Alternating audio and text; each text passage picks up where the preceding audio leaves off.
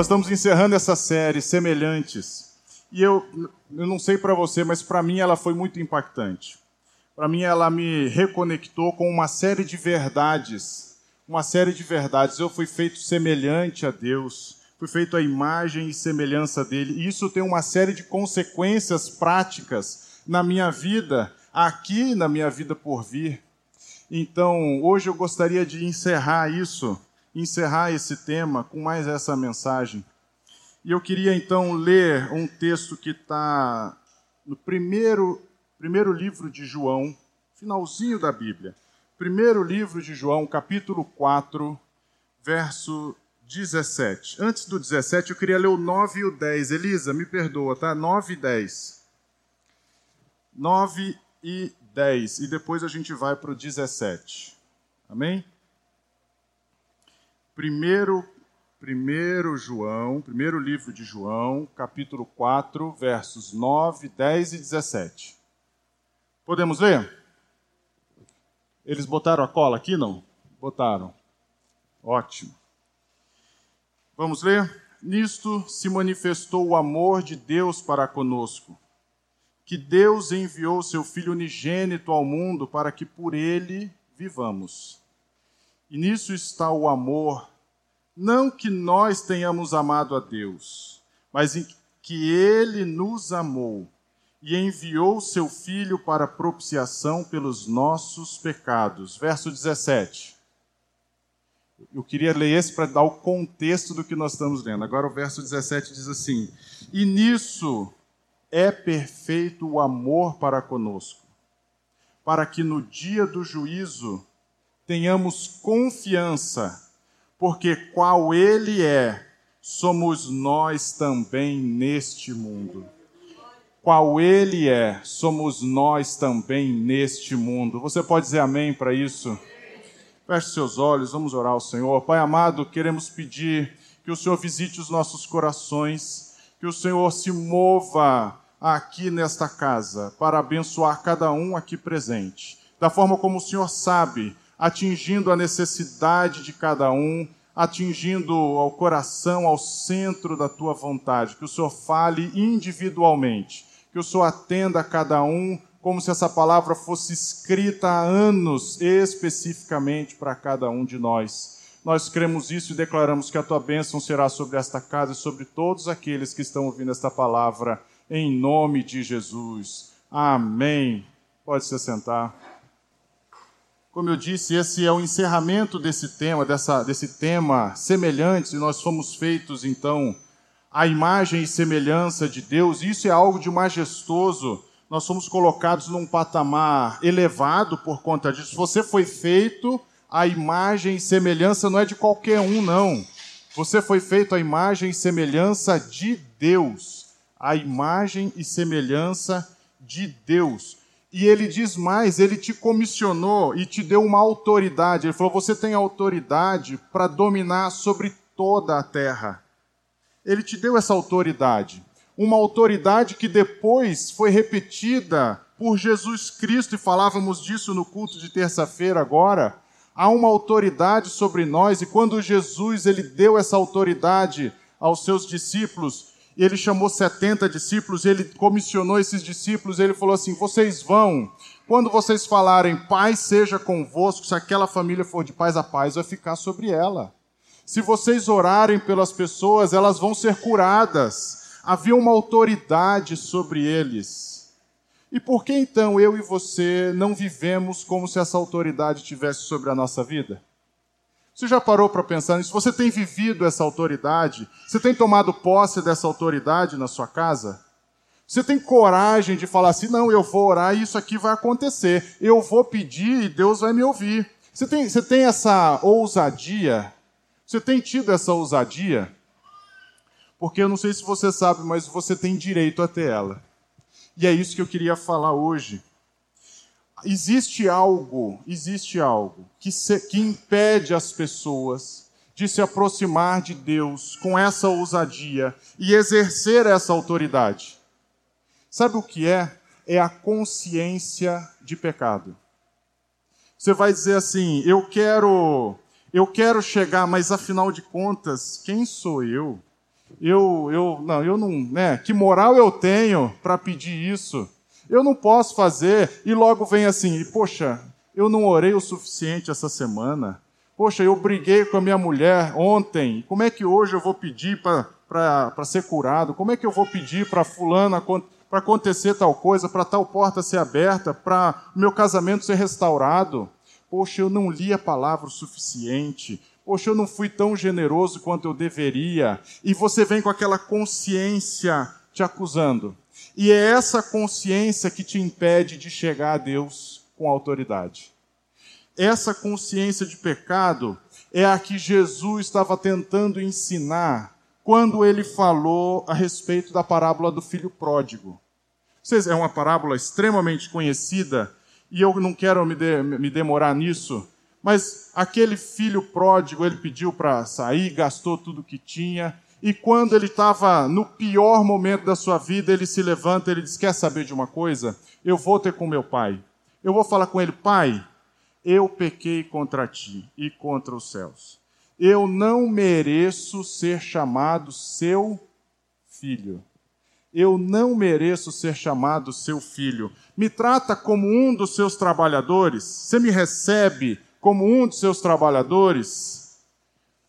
Interessante que ao longo da semana eu vinha orando por esse assunto e Deus me disse isso. Tem gente que não sabe o quanto eu amo. Tem gente que precisa aprender o quanto eu amo. E algumas pessoas aqui nesta manhã precisam ter seus olhos abertos para descobrir que Deus não quer que você seja um trabalhador na casa dele. Deus quer que você seja um filho amado na casa dele. E ele diz assim: quando aquele filho volta para casa, ele tinha ensaiado todo o discurso dele. E ele falou assim: Pai, eu pequei contra ti, pequei contra os céus, mas eu não sou digno de ser chamado seu filho, me recebe como um dos seus trabalhadores. Ele estava todo ensaiado, quando ele estava indo para a casa dele, de longe, a palavra diz, de longe, o pai avista aquele filho, de longe. Eu fico imaginando quantas e quantas vezes aquele pai parava para olhar no horizonte. Não foi hoje ainda. Falta mais um dia. Está chegando. Ele vai voltar. Ele vai voltar. Quantos de vocês têm passado por isso durante a vida, né? Ele vai voltar, vai acontecer vai acontecer, falta mais um pouco, ainda vai acontecer. Algumas promessas, algumas promessas na vida de vocês, vai acontecer. Falta um dia, falta outro, mas vai acontecer. Acontece que aquele pai, vendo de longe, correu, correu, abraçou aquele filho, beijou aquele filho, e o filho começa então a soltar o discurso dele, apertou o play no discurso, e ele fala: Pai, eu pequei contra ti, pequei contra os céus, eu não sou digno de ser seu filho. Olha a consciência. Percebe a consciência de cada um? Era a consciência que ele tinha, a consciência de que ele não podia ser um filho. Ele não podia se chegar para o pai como um filho. Ele queria o seguinte: pai, vamos fazer assim? Eu trabalho e eu recebo o meu saláriozinho, que é o suficiente para eu não passar fome. Eu trabalho mais um dia e recebo mais um dia. Eu trabalho outro dia, recebo outro dia. O pai não deixou ele falar essa parte. Vocês perceberam isso? Ele interrompe. Quando ele começa a falar, eu não sou digno de ser chamado teu filho, o pai para e fala assim: meu filho, traz a melhor roupa para o meu filho.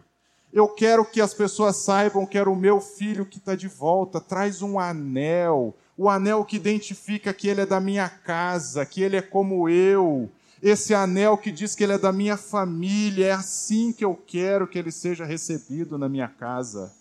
Ele é semelhante a mim, ele é semelhante a mim. Há um propósito de Deus, há um propósito de Deus de um relacionamento profundo, um relacionamento profundo com as nossas vidas, mas essa consciência de pecado nos afasta desse relacionamento íntimo com o nosso Pai. Então entra entra em jogo uma estratégia fantástica, um exercício de amor absurdo, que é o seguinte: ele começa uma nova aliança. E ele diz assim: então, só dizer que ele foi feito a minha imagem e semelhança não foi suficiente. Então, tudo bem, agora eu vou fazer Jesus semelhante ao homem o meu filho precioso, ele vai ser semelhante ao homem. e ele, o Verbo, se fez carne e habitou entre nós, cheio de glória e verdade. Cheio de glória e verdade. Ele então vem para cá e ele se faz como nós, ele sendo Deus, se faz homem. E olha o que diz 2 Coríntios, verso, capítulo 5, verso 21, diz assim: Aquele que não conheceu o pecado, Jesus, não conheceu o pecado, Deus o fez pecado por nós. Deus fez Jesus ser pecado por nós, para que nele, em Jesus, fôssemos feitos justiça de Deus. Você foi feito justiça de Deus em Cristo Jesus. Você entende o que é isso? Você pode repetir isso comigo? Repete isso porque essa é uma chave dourada, como diria o nosso querido Carreira. Essa é uma chave dourada na sua vida. Você repete comigo: Eu sou justiça de Deus em Cristo Jesus. Você fala isso mais alto, gente? Eu sou justiça de Deus em Cristo Jesus. Jesus fez você ser justiça de Deus. Aquele que não tinha pecado, ele não sabia o que era pecar, ele foi feito pecado na cruz, carregou nela todos os nossos pecados, para que eu e você fôssemos, fôssemos feitos justiça de Deus. Eu e você somos justiça de Deus hoje. Hoje, hoje, hoje. Quando vier a sua consciência daqui para frente, que você não fez o suficiente, que você não é o suficiente, que você é, é, não orou o tempo suficiente, que você sequer orou, que você é ruim, que você é isso, que você, quando essa consciência te acusar, você vai imediatamente interromper isso e você vai declarar: Eu sou justiça de Deus em Cristo Jesus. Eu sou justiça de Deus em Cristo Jesus. Esse sacrifício de Jesus foi feito por um amor extraordinário por mim e por você. Ele nunca quis essa separação, ele sempre quis que você e eu tomássemos essa autoridade que ele nos deu. Essa autoridade que ele nos deu. E é por isso que nós lemos esse texto. Ele diz isso: nisso está o amor. É nisso que está o amor. Quando, Jesus, quando Deus manda Jesus na cruz do Calvário morrer por mim e por vocês, ele diz: nisso está o amor. E nisso então foi perfeito o amor de Deus para conosco. Se aperfeiçoou o amor de Deus para conosco, porque agora não tem mais desculpa. Você não consegue, não tem jeito, não tem problema, eu vou dar o meu jeito. Você está longe, não tem problema, eu vou te buscar. Você não tem como vir, não tem problema, Jesus vai descer e vai até o, o, o lugar mais baixo que ele precisar, para resgatar até o pecador mais perverso. Ele vai resgatar todos, porque a palavra diz: nenhum, nenhum daqueles que vier a mim eu lançarei fora. Nenhum eu lançarei fora. É nisso que é perfeito o amor de Deus para conosco, para que no dia do juízo tenhamos confiança. Existem pessoas que passam uma vida vindo à igreja, vindo à igreja, é, é, trabalhando até na igreja, mas com dúvida em relação à sua salvação com dúvida em relação ao seu relacionamento com Deus. Será que Deus no fim me aceita? Será que, mesmo eu tendo os problemas que eu tenho, está tudo bem para Deus? Puxa, afinal de contas, eu venho para cá, eu sou um dos trabalhadores, mas será que Ele me aceita como filho? As pessoas às vezes têm essas dúvidas, essas dúvidas, e tudo que Ele quer é falar assim: você descobre o quanto eu te amo, e isso vai te dar confiança no dia do juízo.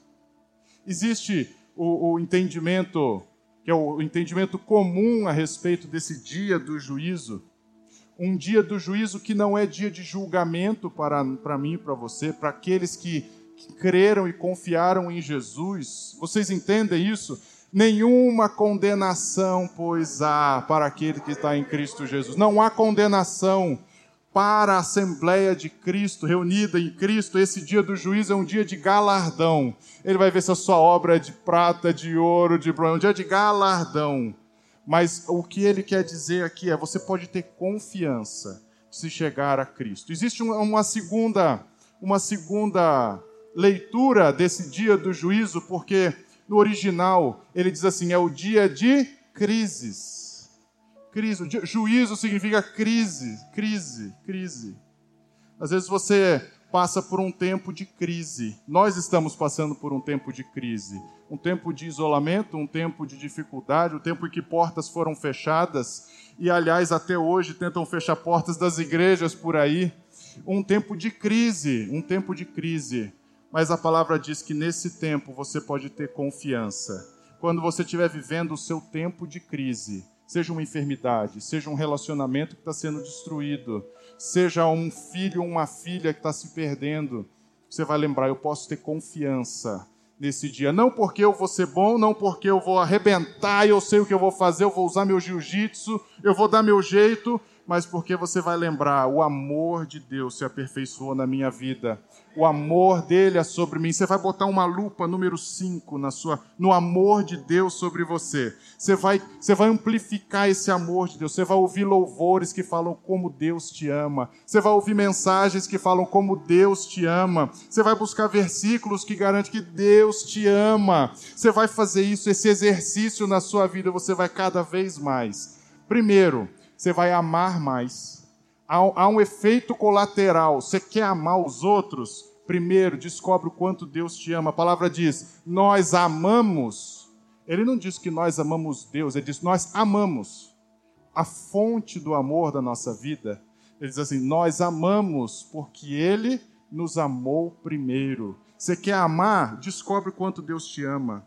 Você vai transbordar o amor dele por Deus, você vai transbordar amor pelas pessoas, pela sua mulher, pelos seus filhos. Descobre o quanto Deus te ama.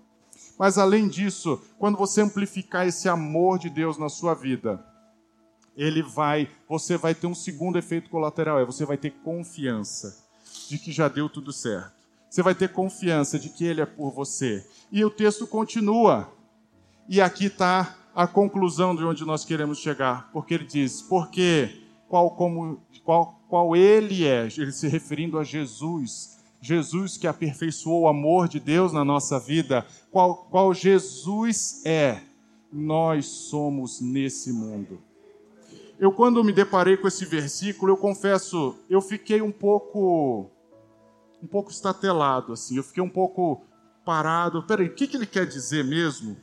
Eu fui conversar com alguns amigos, fui perguntar para um pastor ele, ele estuda grego e gosta de estudar. Eu falei, não, peraí, se certifica do que o que ele está falando não é erro de tradução?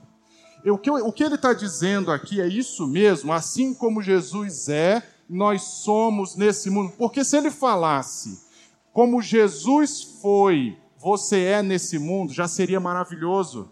Seria maravilhoso, você ia dizer, Jesus foi um homem, um homem que tinha autoridade, um homem sério, um homem honesto. Jesus foi um homem que transformava o lugar onde ele chegava, ele trazia cura, ele ressuscitava as pessoas. Se você falasse assim, como Jesus foi nesse mundo, eu sou também, já seria fantástico. Se o texto falasse como Jesus é, você vai ser na eternidade, seria também fantástico. Seria fantástico você na eternidade. Só isso já te dá paz de espírito. Eu vou ser aceito na eternidade. Começa daí. Se Jesus foi aceito nos céus, eu vou ser aceito nos céus também. Isso já te dá paz. Isso já te faz viver uma vida de confiança. Já seria maravilhoso. Mas quando João escreve isso, ele escreve depois, anos depois que Jesus já havia morrido e ressuscitado.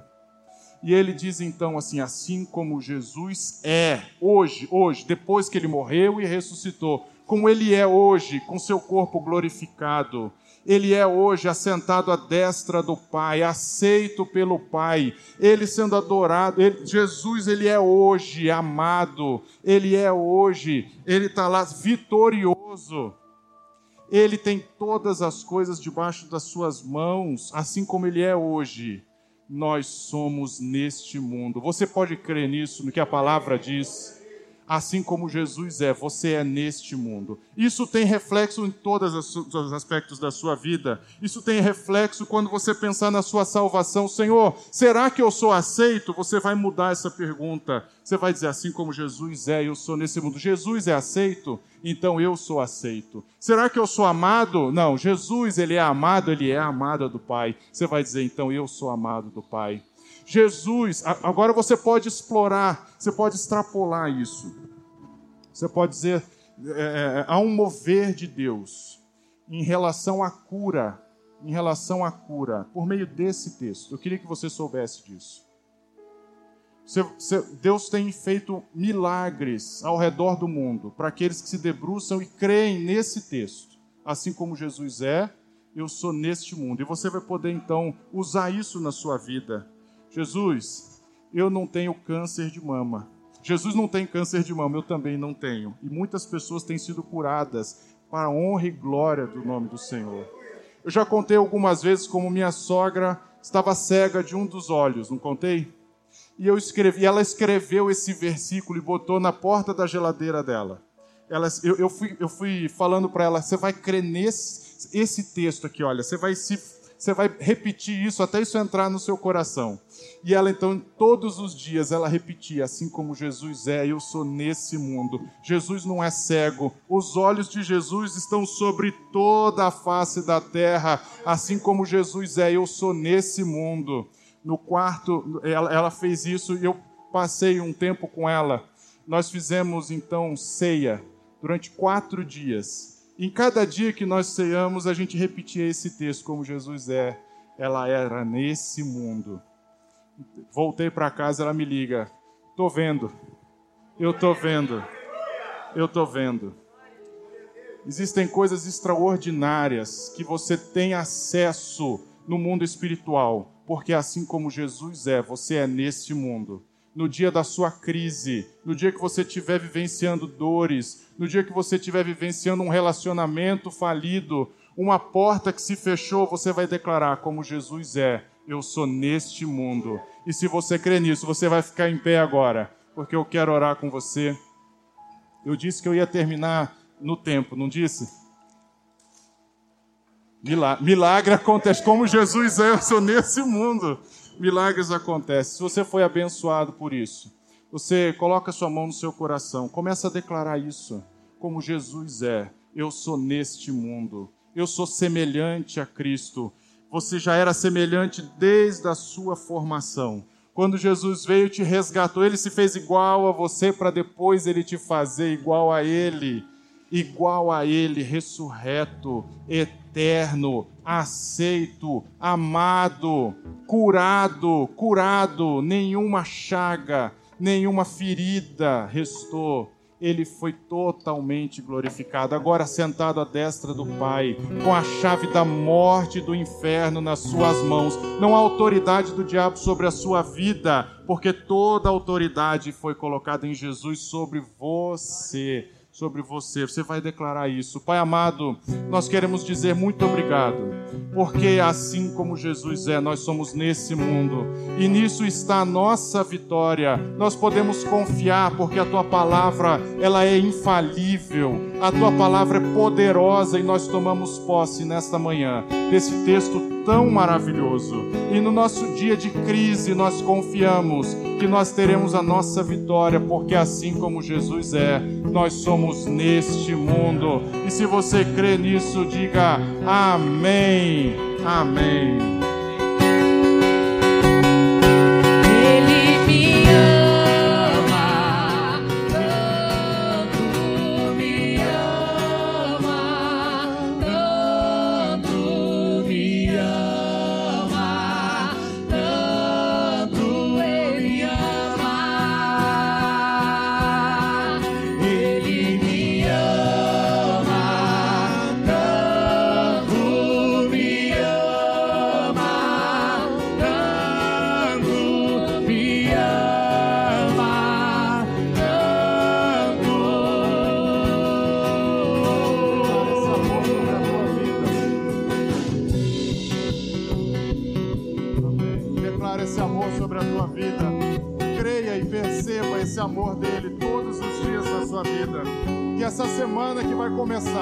Você receba esse amor, que você possa amplificar esse amor todos os dias no seu coração, que você possa crer e confiar que no dia da sua crise, o amor dele é sobre você e assim como Jesus é nesse mundo, assim como Jesus é, você é nesse mundo. O amor de Deus, nosso eterno Pai, que a graça maravilhosa de Jesus Cristo, as doces e eternas consolações do Espírito Santo, sejam sobre cada um aqui presente, sejam sobre toda a igreja do Senhor, aqui espalhado por toda a face da terra, agora e para todo sempre. Amém e amém. Ótima semana.